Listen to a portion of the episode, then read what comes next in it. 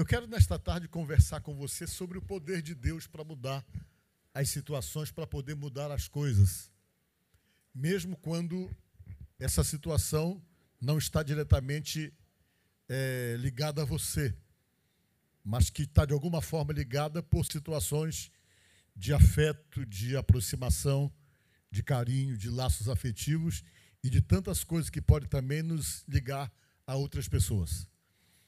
E o Senhor Jesus, ele era especialista nisso. E essa passagem que eu quero ler para vocês, ela ficou registrada na Bíblia com o objetivo de provar para você que Deus não se limita pelo tempo, nem pelo espaço, nem pelo local, nem pela distância. Quando ele tem que operar, ele opera mesmo, seja de que forma for, a obra dele vai ser feita. Você só precisa confiar nisso e acreditar nisso e buscar nisso com essa força de crença, dessa capacidade de Deus para poder mudar as situações, ainda que sejam situações aparentemente impossíveis por conta de problemas geográficos ou de distância ou de impossibilidade da nossa visão. Deus é Deus em qualquer situação, em qualquer circunstância. Pode parecer a situação mais complicada, mais complexa, mas Deus continua sendo Deus mesmo dentro dessas situações complicadas, essas situações complexas. É aí mesmo que fica claro que Ele pode todas as coisas e que as impossibilidades não existem para Ele. Um dia o Senhor Jesus Cristo estava numa cidade chamada Caná da Galileia essa cidade chamada Caná, que ficava na região da Galiléia, é uma cidade que ficou muito conhecida porque foi lá que ele transformou a água em vinho. Que foi o primeiro milagre operado por Jesus, foi exatamente transformar a água em vinho. E sempre então que as pessoas se lembram de Caná da Galileia, a primeira coisa que vem na lembrança foi exatamente esse milagre.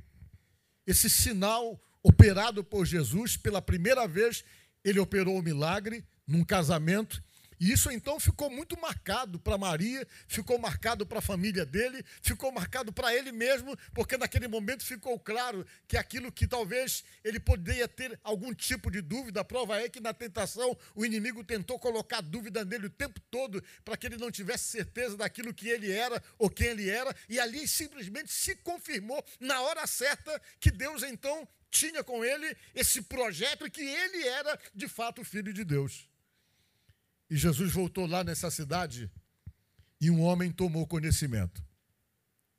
Esse homem morava a 24 quilômetros longe de Caná da Galiléia.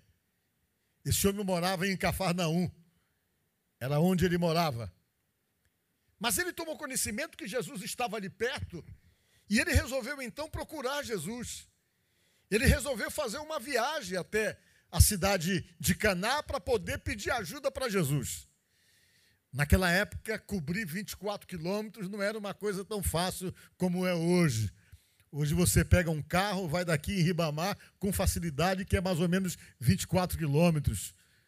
Você pega uma motocicleta, rápido você chega lá. Naquela época as pessoas ou tinham que ir a pé ou montado em cima de um jumento, e isso demorava horas. Demorava horas. E esse homem aqui, quando tomou conhecimento que Jesus estava ali, ele disse: Eu vou ter que procurá-lo. Por que, que ele foi procurar Jesus? Porque já tinham se esgotado todos os recursos pelos quais ele tentava resolver um problema. Ele estava com o filho doente em casa. O filho estava com febre. E vocês imaginam só naquela época que não havia antibiótico, que as pessoas não sabiam como lidar com febre.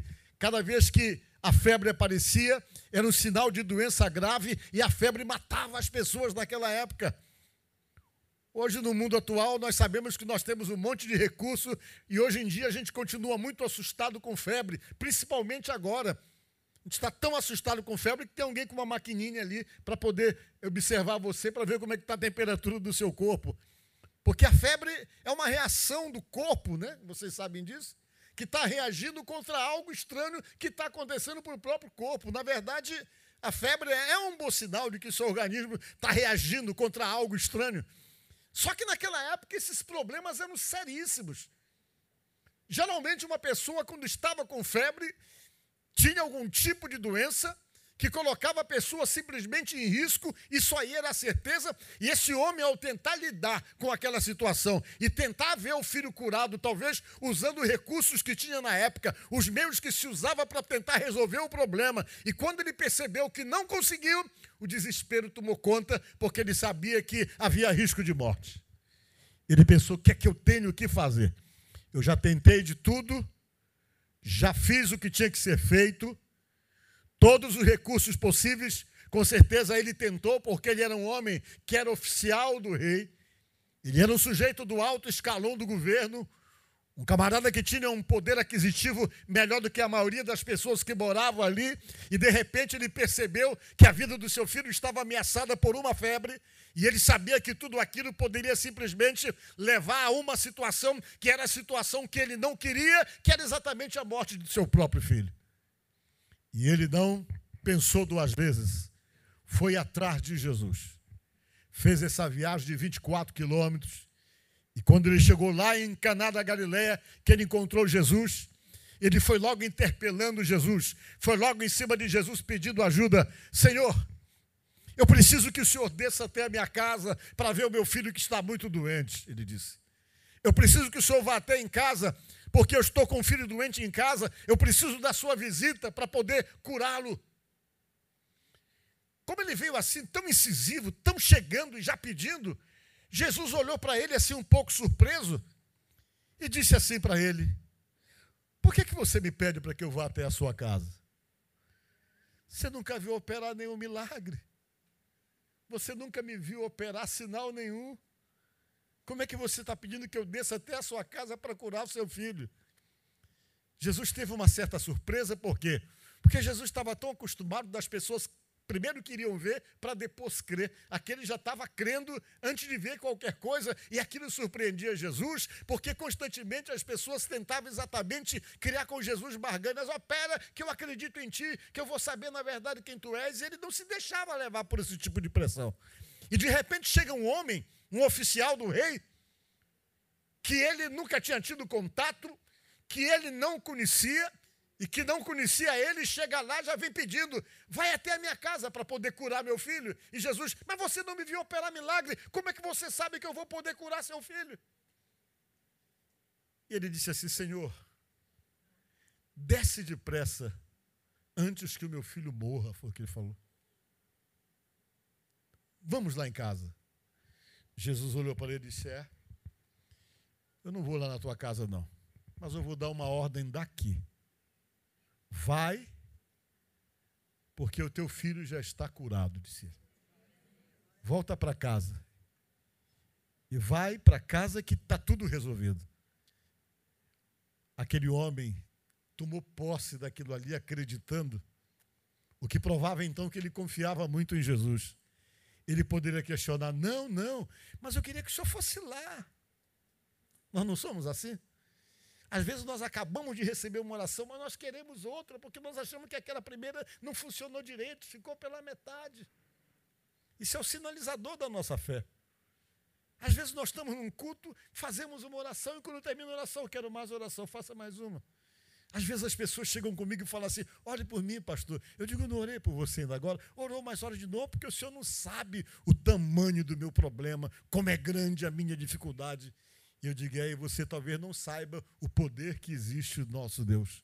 Aquilo que ele é capaz de fazer. Às vezes, nós damos conotação de problema, o problema maior do que aquilo que é o poder de Deus, a força de Jesus. Às vezes nós tomamos posse dos problemas para nós e eles ficam tão presentes ali, parece que são problemas de estimação, porque nós chegamos e costumamos abrir a boca para falar assim, porque o meu problema é difícil, porque o meu problema não é fácil, porque a minha luta não é brincadeira, não é sua luta, não é seu problema. Nunca tome posse dessas coisas. Se você está em luta, reconheça que você está em luta mas simplesmente admita que essa luta e essa dificuldade não é sua e que você tem um Deus para poder mudar toda uma situação, para poder mudar toda uma realidade. E quando Jesus falou com aquele homem, vai para casa que teu filho está curado. Ele poderia fazer um monte de argumentações. Não, mas eu quero que tu vá lá, eu quero que tu coloque a mão na cabeça do meu filho, eu quero que tu leve o óleo para ungí-lo. E talvez poderia ser feito um monte de exigência, se fosse eu, talvez se fosse você, na nossa insegurança, nós íamos querer exatamente que Jesus fosse até lá. Só que ele não. Quando Jesus disse, vai porque o teu filho já está curado, ele acreditou, ele tomou posse e voltou imediatamente para casa. Ele andou, andou, chegou em casa no outro dia. Chegou no outro dia. E quando ele chegou, já estava em casa todo mundo alegre. Diz aqui a palavra de Deus do texto que eu li para vocês, um pouco mais acima, que os servos dele vieram correndo para poder recebê-lo na estrada, para poder recebê-lo no caminho. Senhor, Senhor, o teu filho já está curado. Teu filho não tem mais nada, o problema dele acabou.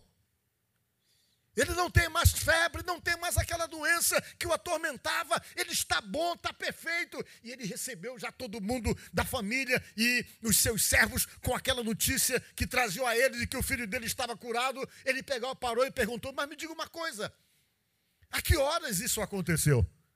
Em que momento foi que essa cura aconteceu no corpo do meu filho?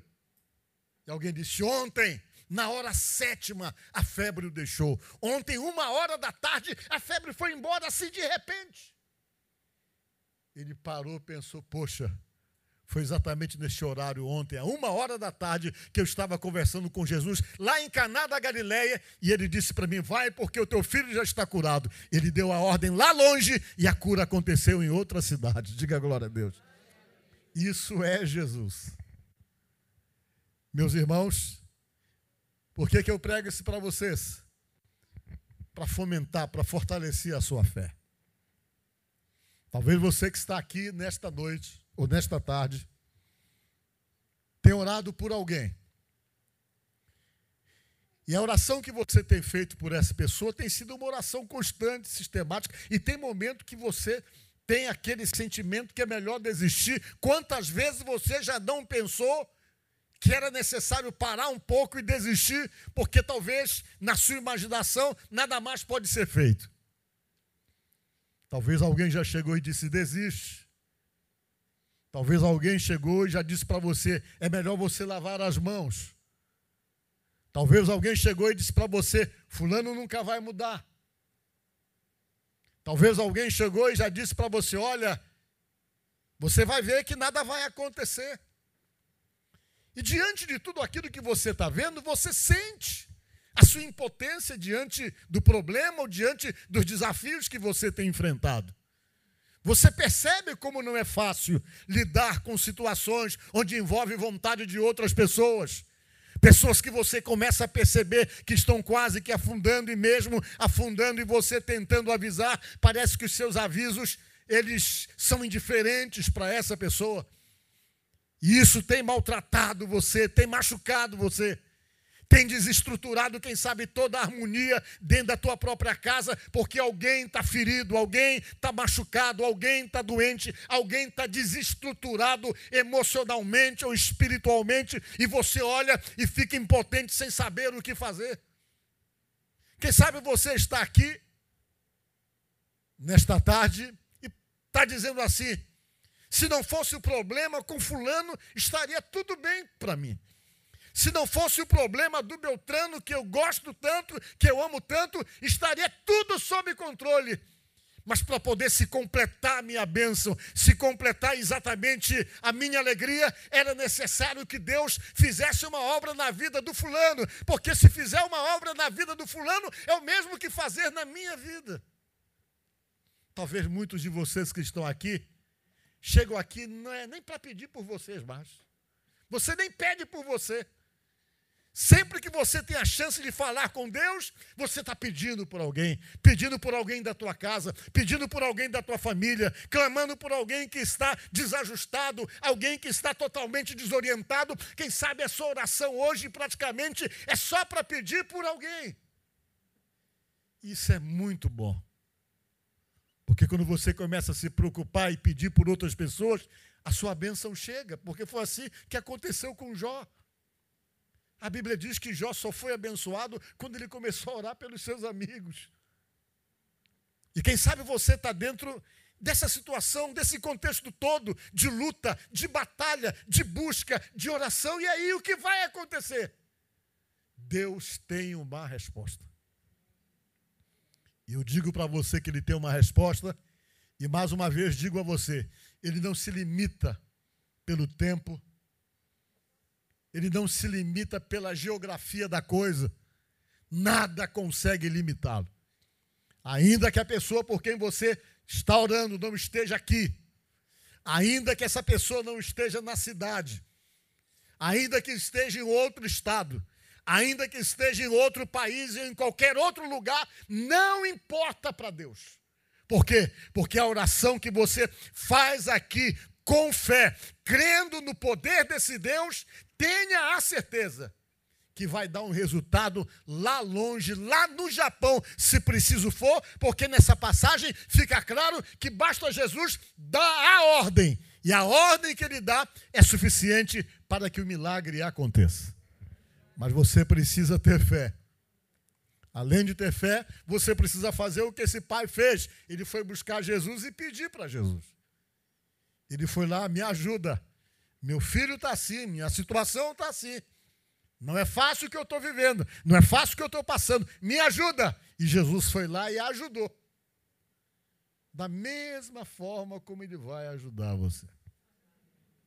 Então, nesta tarde, eu digo a você que nos ouve aqui neste momento. Ore e creia. De repente tem alguém que está dando um trabalho tremendo, que às vezes a sensação que você está tendo que há algo perdido. É algo sem solução, é algo sem saída, pela leitura que você faz da situação, pela avaliação que você faz de tudo, às vezes a sensação que você tem é que você está malhando em ferro frio, como se nada pudesse acontecer diante da leitura da impossibilidade das coisas que você está tendo. Mas nesta tarde, eu estou querendo colocar fé no seu coração. Dizer para você não desanimar, dizer para você continuar orando, para você continuar buscando e acreditando naquilo que Deus é capaz de fazer.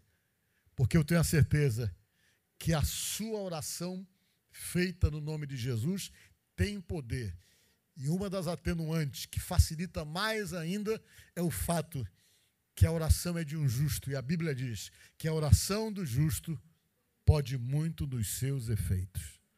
Então, que nesta tarde você possa orar por alguém, possa chorar por essa pessoa, possa apresentar a Deus essa pessoa e crer naquilo que só Jesus pode fazer. E você está fazendo isso porque você sabe que você não pode mas o Deus que você crê e a sua fé pode. E se o Deus que você crê e a sua fé pode fazer alguma coisa, então é para ele que nós vamos clamar, é deles, dele que nós vamos buscar uma resposta e seremos honrados e teremos uma história e um testemunho para contar. Amém? Que Deus abençoe vocês, no nome de Jesus. Vamos ficar de pé nos nossos lugares. Eu quero que você ore com a gente nesta tarde. Quantas pessoas que querem orar por alguém nesta tarde, levante a mão. Você tem uma pessoa para orar? Uma pessoa que você quer apresentar a Deus? Apresente. Eu quero que você apresente. Apresente mesmo que com a fé que está no seu coração. Diga, Jesus, eu não sei como fazer, mas o Senhor sabe. Eu não sei como é que o fulano de tal, você diz o nome, pode mudar, pode se libertar.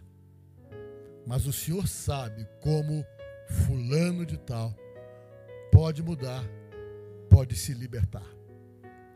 Eu não vou desistir, não vou desanimar e não vou entregar essa batalha sem lutar e lutar por ele, lutar por ela.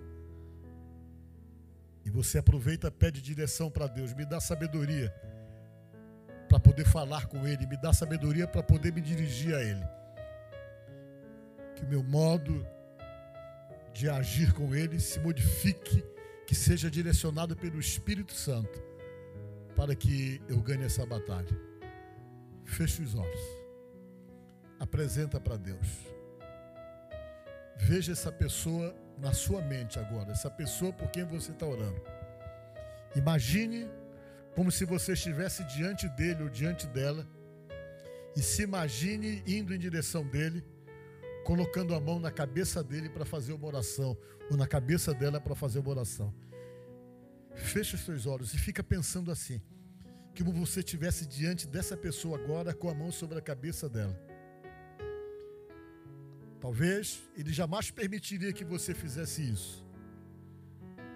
Mas pela fé e pelo Espírito você pode fazer. Se imagine com a mão na cabeça dessa pessoa.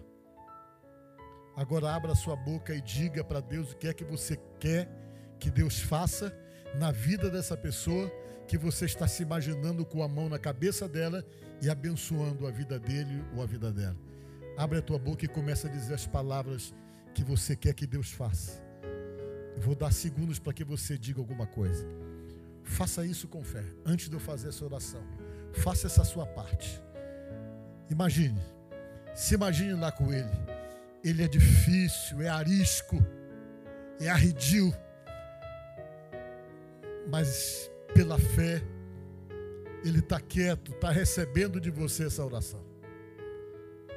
Ele é difícil, mas agora ele não está difícil, porque você está visualizando pela fé uma oração que você está fazendo por alguém. E nós vamos orar. Senhor nosso Deus, nós falamos da tua palavra e falamos, Jesus, daquele dia em que aquele oficial foi te procurar para pedir por aquele filho que estava doente à beira da morte, lá em Cafarnaum, Deus. O Senhor se admirou com a fé daquele homem que nunca tinha visto o Senhor operar milagres, mas no entanto estava lhe pedindo ajuda. E o Senhor deu uma ordem, e a ordem que o Senhor deu foi suficiente para repreender a febre do corpo do rapaz que estava em outra cidade. E eu sei que a sua ordem ainda é dada, Jesus. E nesta hora nós oramos e pedimos em favor daqueles que estão doentes porque estamos orando neste momento agora. Que o Senhor, pelo seu poder, possa visitá-lo para repreender a doença, repreender a enfermidade, repreender o coma, repreender o mal. O Senhor tem poder para isso, e através da fé nós estamos orando, porque cremos no poder da oração. Senhor Jesus, essa pessoa que ora agora em favor de alguém da família, alguém que tem dado trabalho, Deus Alguém que tem feito essa pessoa chorar, Jesus. Alguém que tem sido tão arredio, meu Pai, tão defensivo, tão agressivo, tão difícil de conversa, tão difícil, meu Pai, de conversar. Deus de poder, Deus de milagres, da mesma forma como o Senhor operou na vida daquele filho, daquele homem, nós estamos pedindo agora, Senhor, que da mesma forma o Senhor venha operar na vida dessa pessoa que está sendo lembrada aqui agora, que está sendo alvo dessa oração, dessa intercessão. Age nessa vida, Deus. Liberta de toda e qualquer perturbação, liberta de toda e qualquer opressão, liberta do vício, liberta da rebeldia, liberta das más companhias, liberta, Deus, em nome de Jesus que o teu poder venha, que a tua graça se derrame, que a tua bênção venha sobre a vida dessa pessoa, meu Pai. Por quem nós oramos intercessoriamente neste momento, ó Deus, no nome de Jesus, para a glória do Pai, do Filho e do Espírito Santo. Assim seja. Amém. Amém. Diga, Senhor Jesus, eu estou colocando essa pessoa nas suas mãos. Senhor, o que eu posso fazer é orar, é buscar no Senhor uma resposta e uma solução. Mas o milagre é seu, é o Senhor que opera o milagre, é o Senhor que muda os corações, é o Senhor que liberta é o Senhor que renova a mentalidade. Por isso nós colocamos essa pessoa em Suas mãos e pedimos, ó Deus, faça a obra que só o Senhor pode fazer. E nós entramos com a nossa fé e a certeza que o seu poder se manifesta através da nossa busca e da nossa fé. Amém. Amém. Amém. Graças a Deus, você orou? Você fez isso? Pensou na pessoa? Podemos assentar. Eu tenho a certeza que Deus vai fazer essa obra. Amém? Agora vocês sabem, é uma batalha. Sempre é uma luta. Essas coisas sempre se desenvolvem no meio de uma batalha, de uma luta muito grande. Eu tenho certeza que essa é uma batalha que vai ter um final feliz para todos nós. Amém? No nome de Jesus. Graças a Deus.